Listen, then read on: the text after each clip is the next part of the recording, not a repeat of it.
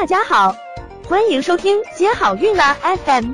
如果你正在准备孕育宝宝，却不知道怎么科学备孕，或者正和试管婴儿打交道，都可以来听听我们的好运大咖说。大咖说什么？说说怎么轻松接好运。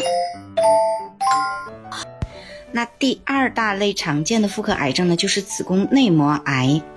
那子宫内膜癌呢，可以采用大剂量高效的孕激素的治疗，嗯，适用于嗯年龄小于等于四十岁，有强烈生育要求的女性。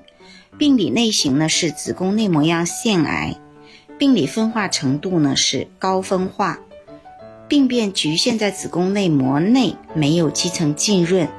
子宫外扩散和淋巴结受累，孕激素受体是阳性的，也就是它经过这项检查来说明它对高效孕激素的治疗是敏感的。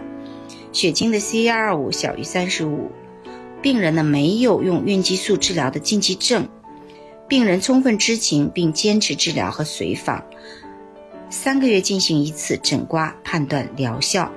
那这种情况的子宫内膜癌呢就可以保留它的生育能力。